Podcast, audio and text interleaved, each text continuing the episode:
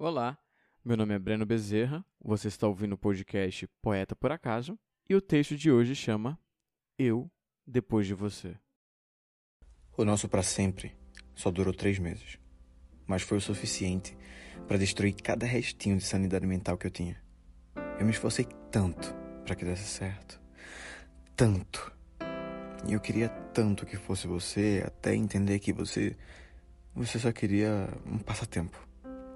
E foi aí que eu entendi que gostar não é o suficiente para ficar com alguém. Sinceramente, toda vez que eu lembro de você me pedindo desculpas, me dá uma vontade tão grande de gritar e tirar do meu peito tudo o que dói. Nós não fomos só carona na vida um do outro. Nós pagamos passagens para o mesmo ônibus. E quando você não escolheu sentar-se do meu lado, aquela cadeira vazia se igualou ao meu coração partido. Zé Neto e Cristiano idealizaram muito mal aquela música, ou talvez só não fosse para mim.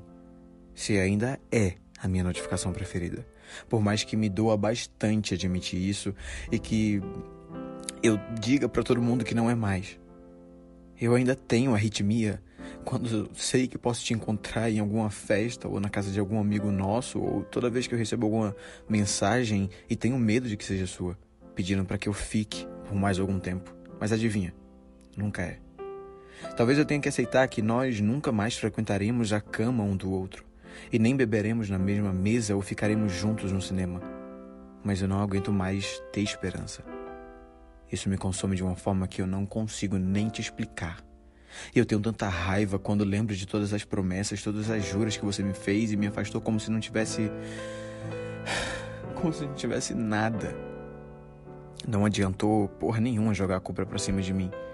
Me culpar por toda a distância que você colocou entre nós dois e me fazer de stand-by da sua história com quem quer que seja.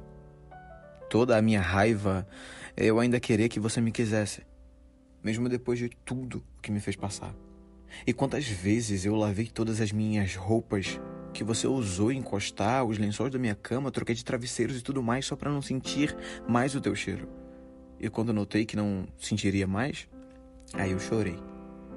Chorei de saudades. E no resumo da história, eu só tenho raiva de mim. Eu que sempre soube ser só, me vi faltando um pedaço quando te procurei e não achei. Mas eu vou me recompor. E tenho certeza de que quando os teus amigos te fizerem lembrar de mim, e eles vão, você vai lembrar com um peso na consciência. E se me vir na rua, não tente falar comigo. Eu demorei muito tempo para começar a sair de novo.